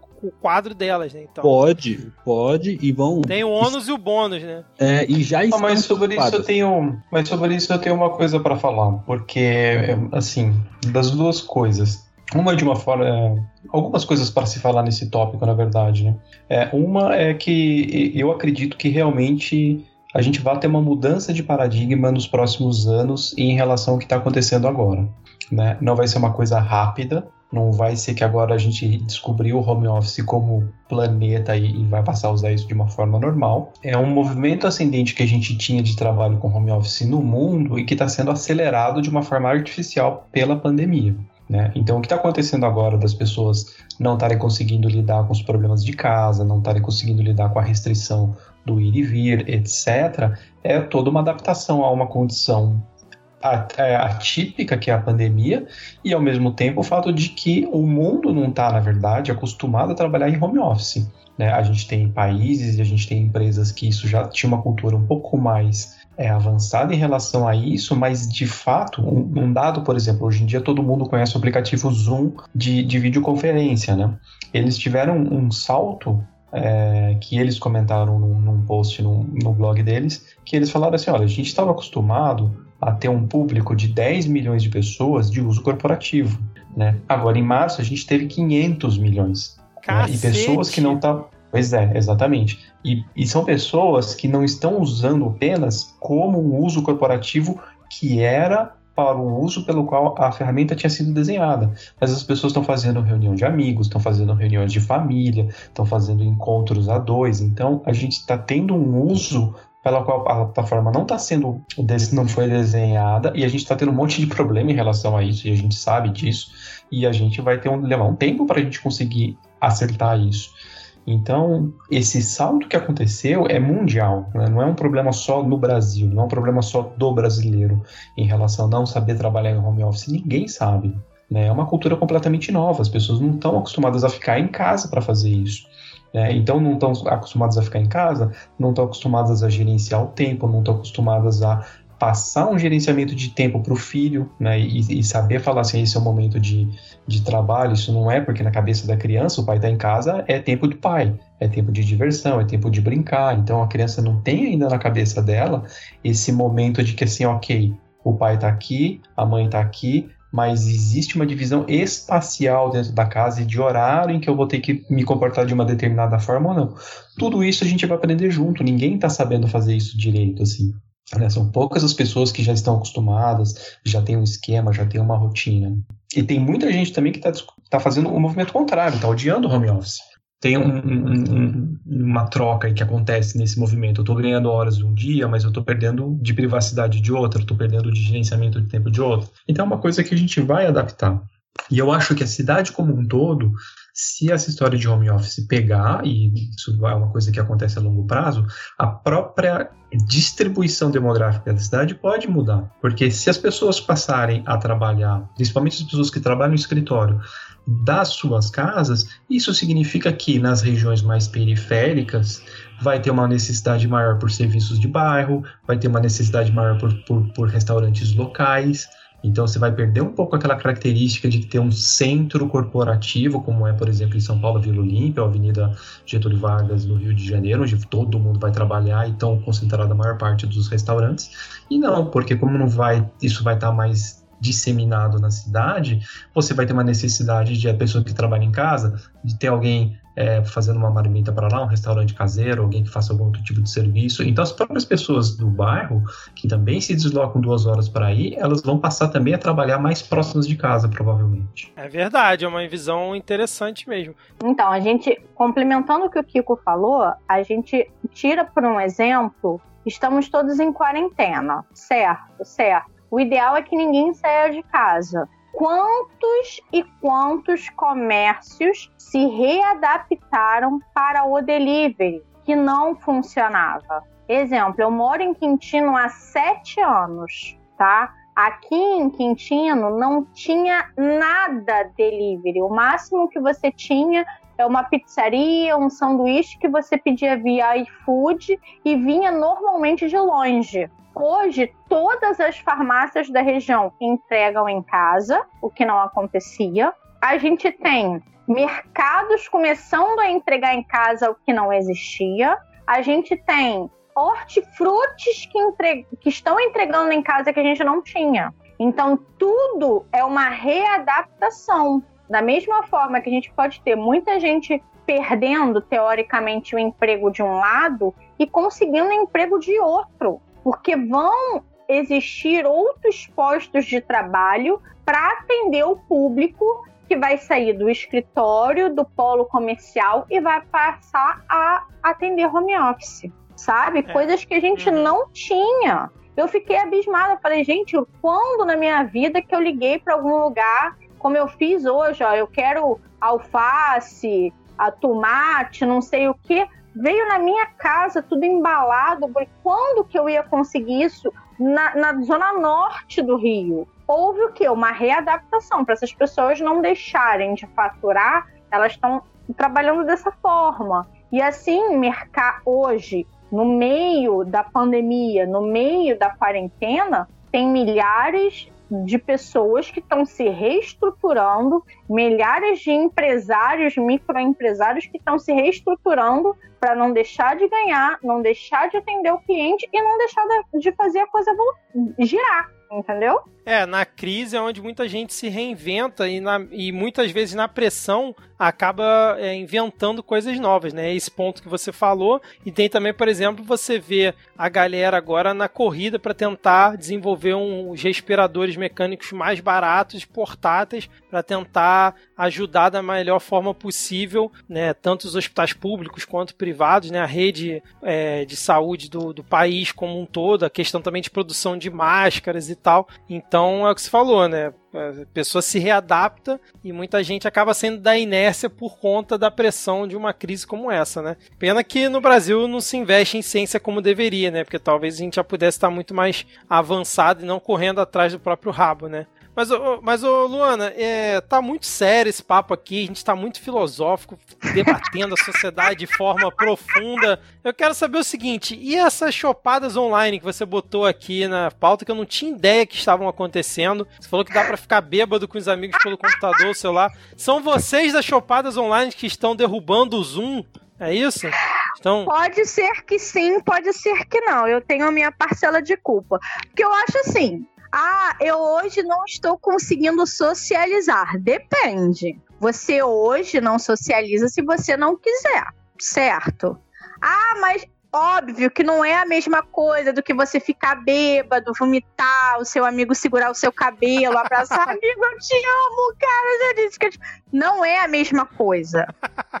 Porém, hoje existem as chopadas online. Cara, eu tô com 35 anos falando isso, eu tô muito orgulhosa de mim. Cara, e é legal, principalmente porque assim, a gente entra naquela coisa de que estou isolado, estou em quarentena, não posso falar com ninguém. A gente tem vários aplicativos hoje que permitem chamadas de voz, chamadas de vídeo, e que a gente Cara, ontem eu fiz um, um parabéns virtual para um amigo, que era aniversário dele. Obviamente tá todo mundo em casa, ninguém vai fazer festa nem nada, a gente não quis passar em branco. Eu convoquei, ó, todo mundo tá hora no Zoom. Vambora, vambora, vambora, vambora. Todo mundo instalou e foi maravilhoso. Porque você conversa, você vê pessoas, dá uma sensação de, de proximidade, né? Eu acho muito melhor que o Kiko falou isso. Em vez de mandar texto, manda um áudio. Cara, eu nunca fiz isso com os meus pais. Eu tô fazendo chamada de vídeo com os meus pais quase todo dia. Todo dia. Eu, meu esposo, não tá vendo? A pessoa faz uma chamada de vídeo. É o jeito que a gente tá tendo. Glória a Deus, tecnologia, te amo demais. Que a gente tá se aproximando. É o que tem para hoje. É o melhor dos mundos? Não, porque nada substitui um abraço, um sorriso, um momento. Mas, cara, é o que a gente tem. Então, o que a gente teve que fazer? Se reinventa todo mundo, dá um jeito. Exatamente. E a gente mas- se reinventou, deu um jeito, e motivo pra beber a gente sempre tem. Então a Chapada Online tá aí por causa disso. O mundo tá acabando, o pessoal tá ficando bêbado, né, cara? Cara, não tem que ter álcool. Se tem que ter. Ninguém me falou que era só o álcool gel. Se é álcool, álcool, a gente pega qualquer tipo de álcool, vai Eu ser tô feliz. imunizado até por dentro, né? A gente começa de dentro fora. Dizem que é assim que a beleza começa. De dentro pra fora eu comecei assim. Ô, Júlio, você tá enfrentando aí essa nova mania aí das chopadas online? Tá acompanhando live pelo Instagram? Não, na verdade não. Continuo sendo estrelinha mesmo na quarentena, entendeu?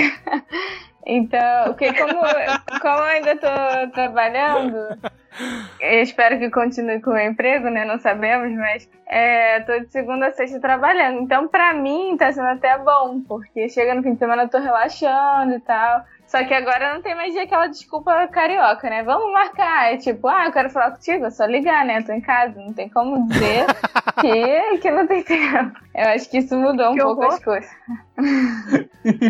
Mas falando sério, eu acho que é muito bom, assim, de certa forma, pra gente ver, né? Como a gente inventa desculpa pra pouca coisa, muitas vezes. E a gente pode fazer um pouco mais, né? Porque uma coisa que eu, eu procuro fazer aqui em casa, e a gente tem feito até com um, um bom é, índice de acerto, digamos assim, é manter uma rotina bem estabelecida, né? Então, para muita gente nessa quarentena, os dias ficaram todos meio iguais, né? Porque a pessoa tá Hum. trabalhando e tá fazendo as coisas e não... E, e- e trabalha e mexe na casa tudo ao mesmo tempo e não tem mais hora para começar ou terminar alguma coisa, né?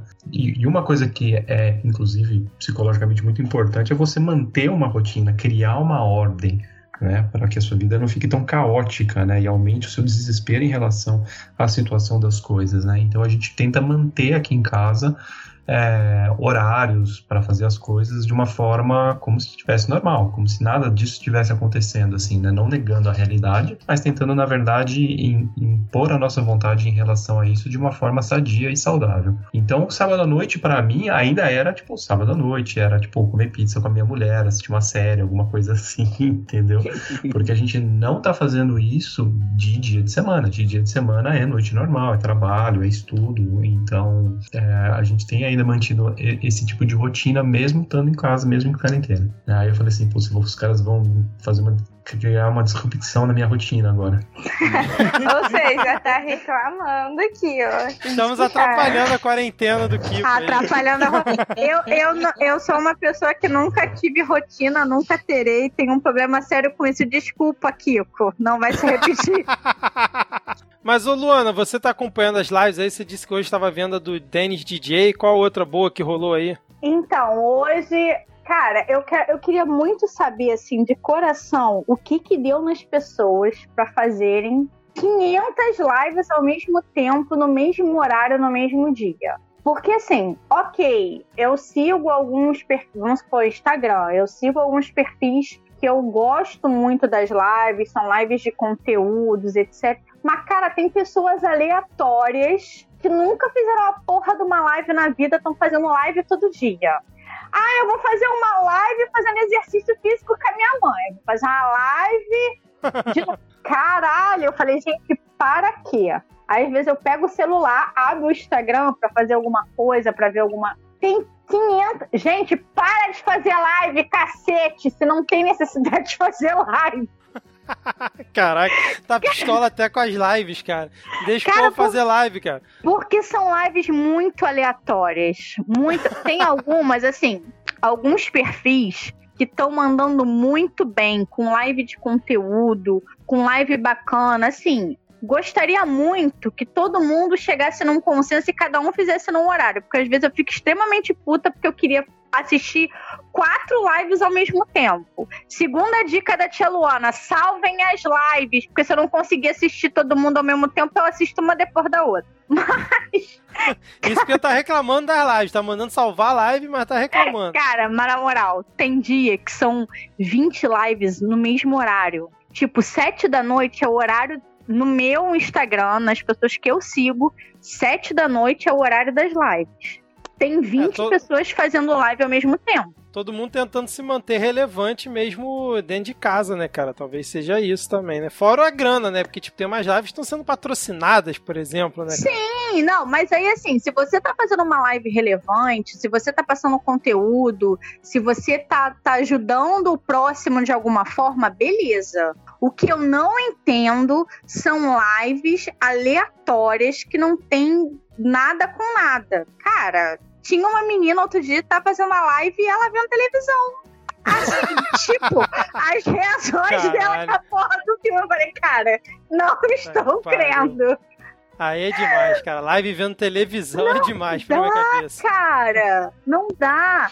Cara, é hum. muito legal. Mas assim, tem a parte maneira. Tem muito artista fazendo live de show ao vivo, de, de acústico, não sei o que. Isso é bacana né? Hoje eu falei, antes da gente começar a gravar, eu falei que eu tava vendo a live do Dennis DJ. Caraca, funks da minha época de adolescente, sabe? Eu fiquei, tipo, felizaça aqui no meio da sala, dançando amarradona igual uma louca. Isso é bacana. Mas, cara, vamos, vamos pensar assim: o que, que eu estou acrescentando no mundo com a minha live? Se não for nada, faz só um vídeo, por favor. Caraca, é, regulando sou... a rede social dos outros, cara. eu sou muito dinossauro quanto a isso, cara. Eu acho que eu nunca assisti nenhuma live de ninguém. Assim, tipo, minha conta no Twitter já, já tem uns dois meses que meu último post foi algo do tipo: vou ali tomar um café, ou vou ali comprar um cigarro e, e sair, nunca mais nem voltei.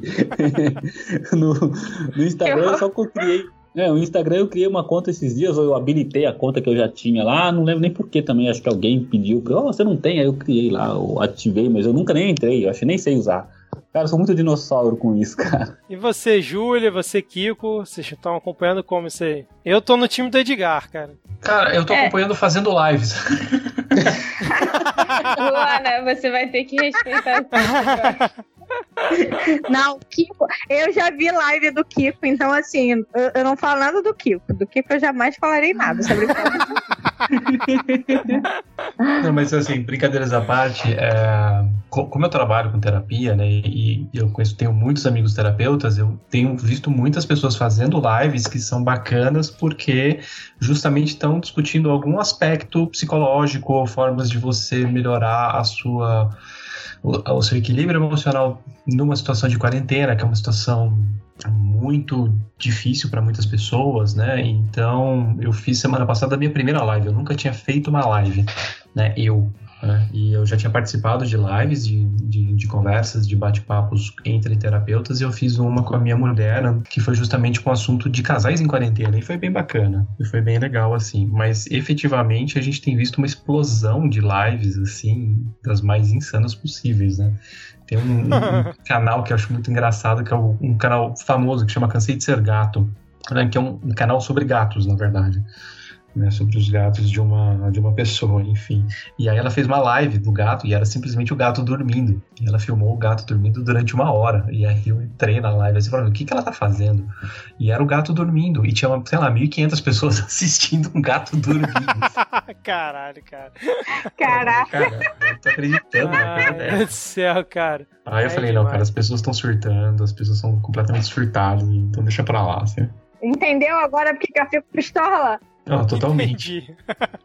Agora falando né, nessa questão é, de, de, surtar ou não surtar, vocês acham que a gente já tá indo aqui para a parte final do episódio? A ignorância é uma benção nessas horas, porque tipo assim, eu conheço várias pessoas que estão acompanhando o noticiário, né? E elas estão meio que ficando paranoicas. Ou não, digo, eu, eu acho ruim usar esse termo paranoico, mas assim, as pessoas estão ficando realmente assim vidradas no, no assunto e olhando tudo. Eu vários dias me encontro nessa situação, né? Não chego a achar que, tipo, vou morrer, estou né, num Walking Dead, mas eu fico ali acompanhando a situação, vendo tudo. Mas em algumas situações, essa ignorância de não ficar acompanhando as coisas, ficar, sei lá, assistindo as mais variadas lives, ficar fazendo maratona de série e tal, e só aproveitar o tempo que você está em casa sem ficar acompanhando o que está acontecendo externamente, isso pode ajudar é, em alguma, de alguma forma nessa situação que a gente está vivendo? O que, que vocês acham? Eu acho que se manter um pouco afastado é saudável para sanidade. Agora, não acho que a ignorância é uma dádiva nesse quesito de forma alguma, porque é diferente você é, buscar a sanidade filtrando a informação que chega. É, isso é diferente de você receber a informação e duvidar dela. Porque quando você recebe a informação, olha, tem gente morrendo, o negócio é sério, fica em casa e você liga o foda-se e fala, eu vou lá mesmo, eu vou pro clube, vou, vou putanhar e vou, pra, vou viver a vida normal, como se nada tivesse acontecido, você está colocando a vida de outras pessoas também, além da sua própria, que pelo jeito não vale nada, né?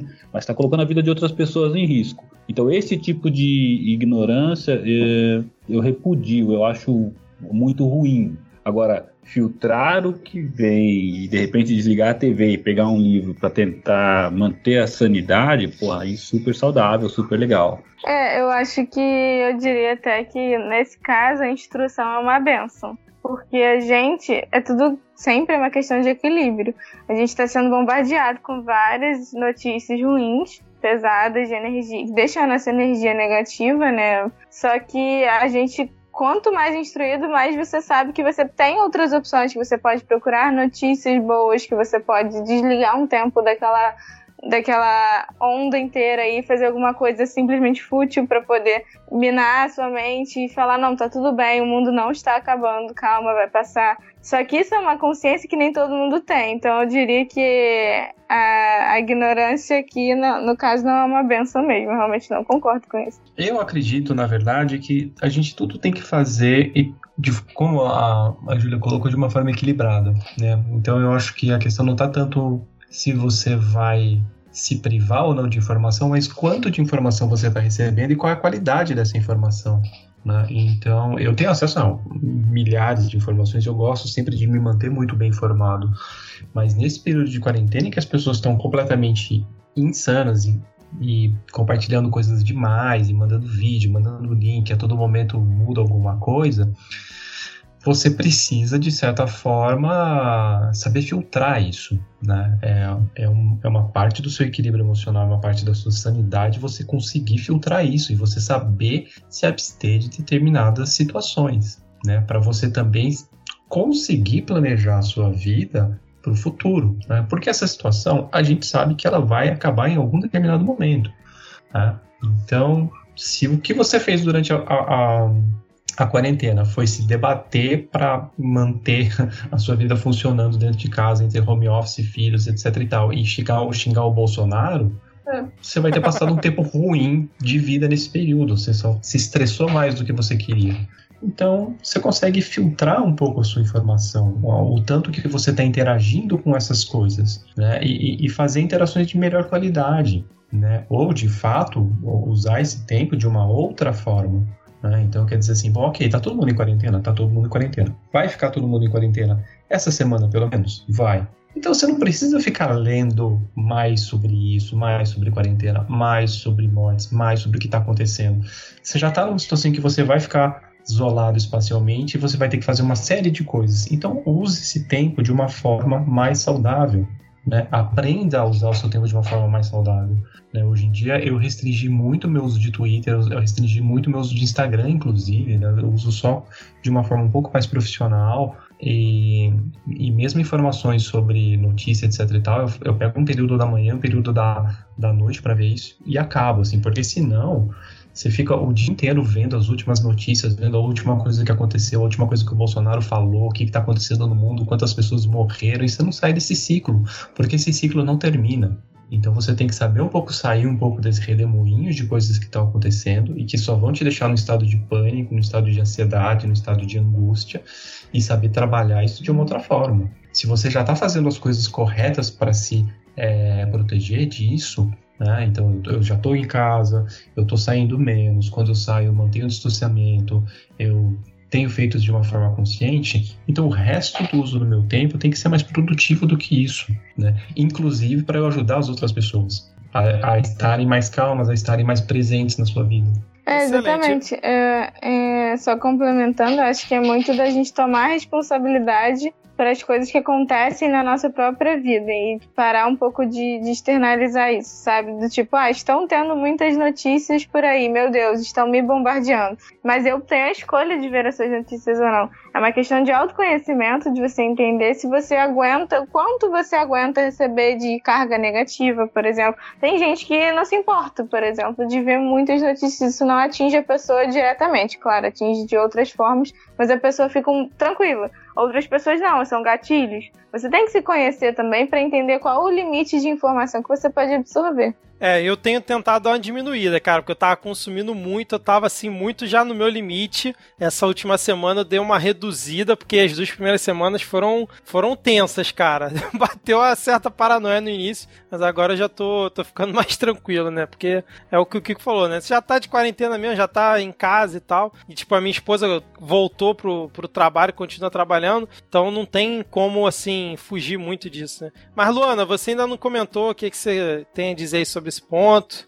É, na verdade, assim, eu, eu vejo que você precisa sim se conhecer e saber qual é o limite do, do, do, que, é, do que é qualquer informação vai te impactar, né? E como vai te impactar. Só que nem todo mundo tem esse autoconhecimento para saber o que, que te impacta ou não te impacta. E aí a gente tem sempre os dois lados da moeda. Ah, você tem que estar muito bem informado, você não pode estar desinformado você tem que estar produtivo. Você não pode estar improdutivo. A gente está numa época que tudo é muito 880. E algumas pessoas estão precisando aprender a lidar com isso. Como filtram e como não filtram, né? Mas também é o tipo de coisa que foi o que você falou. Nas duas primeiras semanas você estava mais pilhado, agora você está mais relaxado. Eu, por exemplo, no começo, eu, eu estava muito mais focada em informações de fora do país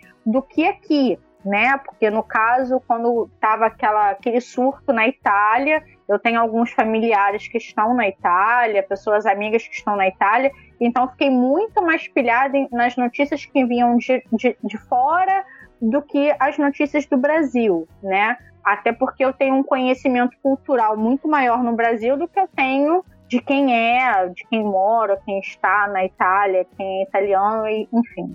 Mas tudo são dois lados da moeda. A gente hoje a gente está lidando com muitos extremos. Para algumas pessoas isso vai ser ok, vai passar. Para algumas pessoas está sendo muito difícil. Por exemplo, eu fiz um comentário esses dias com um grupo de amigas.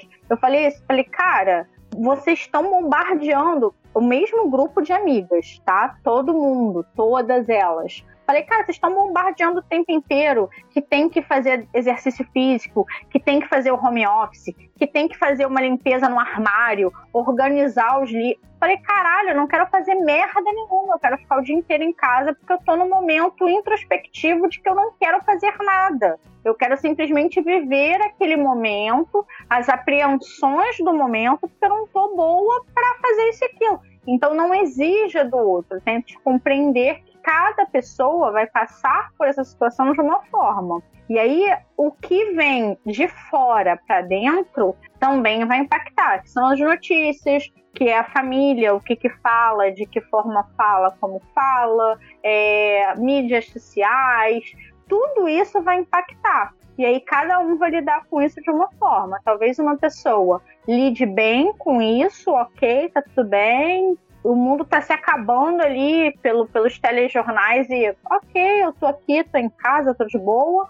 Para uma outra pessoa pode ter um impacto maior, pode ter um impacto menor, que a gente bate no que o Kiko falou lá no começo do, do episódio, sobre as necessidades, que cada pessoa vê situação X e situação Y de uma maneira diferente, e às vezes isso, aquilo impacta. Então, assim, é muito difícil a gente poder opinar que não o que, que acontece comigo, né? Eu tento compreender o outro, mas a princípio eu preciso tentar compreender o que acontece comigo, né? E esse é um momento que a gente está tentando todo mundo, consciente ou inconscientemente, tentando entender o que acontece comigo para conseguir entender o que acontece com o outro. Excelente, excelente. Inclusive, eu acabo de. Tirei um dos lados do meu fone descobri que os vizinhos aqui no condomínio estão acompanhando fervorosamente o show do Jorge Matheus aí na live que ele tá fazendo aqui, cara. Então a galera tá conseguindo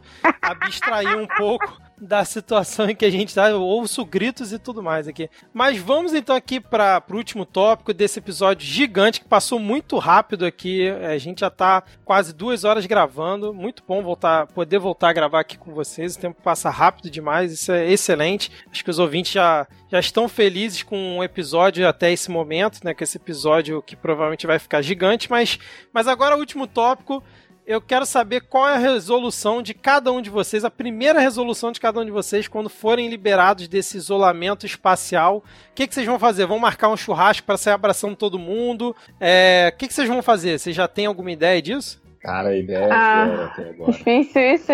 Essa, é, a gente sente falta de várias coisas, né? Eu, particularmente, não tô. Né? Eu ainda não cheguei. Pode ser que a gente grave a parte 2 eu esteja surtado, mas aqui na parte 1 um eu ainda não estou. Então, eu ainda tô sentindo falta razoável das coisas. Mas acho que eu, eu sinto muita falta, óbvio, de, das pessoas que eu amo. Então seria realmente um, sei lá, um churrascão, ou então encontrar com ela separadamente. Mas com certeza eu vou à praia, porque é uma coisa que eu tenho um hábito e eu adoro fazer. Ah, legal. E você, Edgar? É, eu adoraria fazer o que a Júlia falou, mas ela falou de praia só para matar os paulistas de inveja.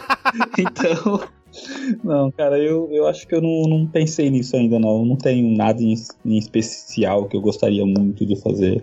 Um, acho que não. não. Não pensei nada. E você, Luana, já pensou em alguma coisa? O churrasco é fato. É fato.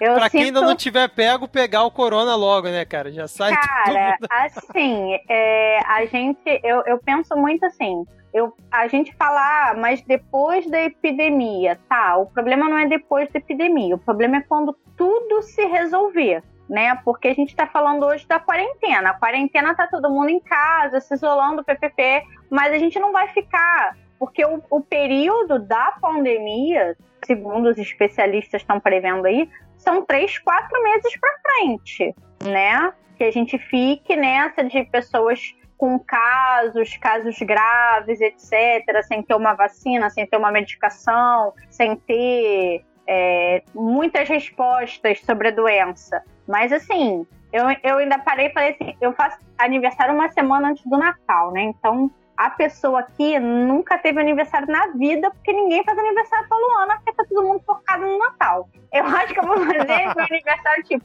dia 1 de dezembro, para comemorar, tipo, passamos por isso, sobrevivemos é, e, e, e passamos por todos os perrengues, porque a gente já tem perrengues entre os amigos no grupo, já alguns perrengues em família por conta disso, porque, cara, a vida tem que seguir. Independentemente de tudo que vai acontecer, a gente tem que entender que a vida vai seguir.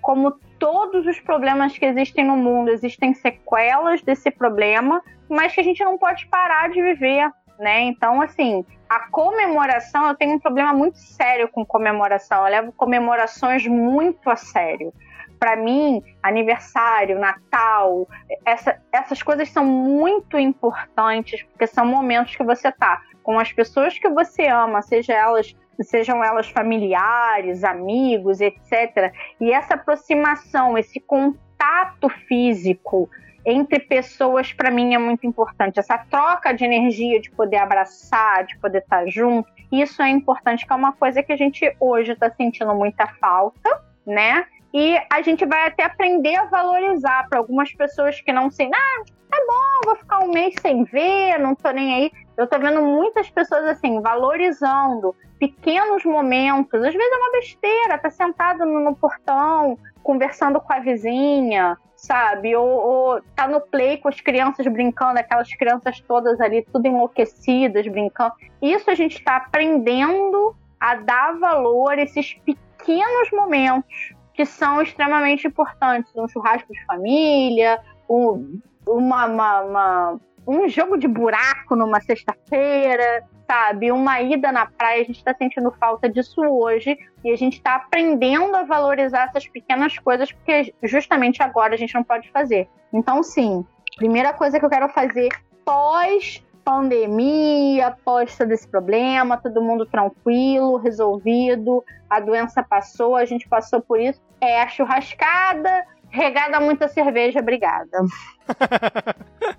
e você, Kiko? Eu tenho passado bem, na verdade, esse período de, de quarentena. E eu tava até comentando isso com a minha, com a minha esposa, né? De como, assim, a gente, de certa forma, deu sorte e como a gente é privilegiado de ter acesso a, a, a uma série de, de ferramentas e de, e de processos de autoconhecimento que nos ajudam a estar muito tranquilos nesse momento, né? Então, fora a questão da gente estar se deslocando menos, de não estar se encontrando de fato, a gente está muito tranquilo e a gente está aproveitando bem o tempo, assim, graças graças a Deus a gente tá, tá muito bem, assim. O que eu tenho sentido falta pessoalmente é de voltar a fazer atividades, tipo, jogar tênis, esse tipo de coisa, assim, encontrar meus amigos na quadra, assim, acho que é a primeira coisa que eu vou fazer, assim. Em vez do churrasco, eu marcar um jogo, alguma coisa assim, com a turma que eu, que eu conheço, que eu jogo tênis, isso me dá um, bastante saudade. Excelente, excelente, cara. Eu confesso que, assim, é a primeira coisa que eu penso, assim, fazer é realmente poder é, encontrar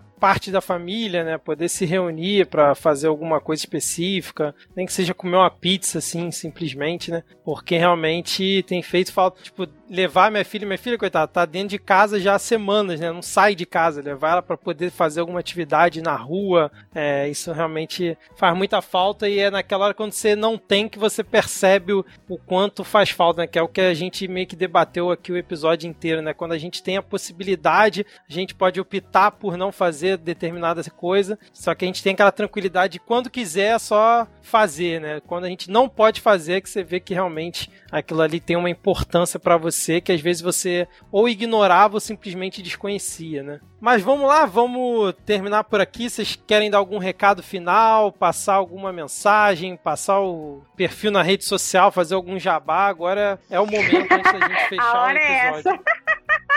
É, eu só tenho a dizer que como já são, vai, hoje é sábado e são 11 e 16, eu acho que tem que aproveitar o dia de amanhã para jejuar, entendeu? Caraca, caraca, diga. Eu tava preparando um churrasco com meu marido amanhã, já fiquei até triste, agora fiquei até deprimida. Não, tem, tem que atender o pedido do capitão, pô. O capitão mandou jejuar, pô. Caralho.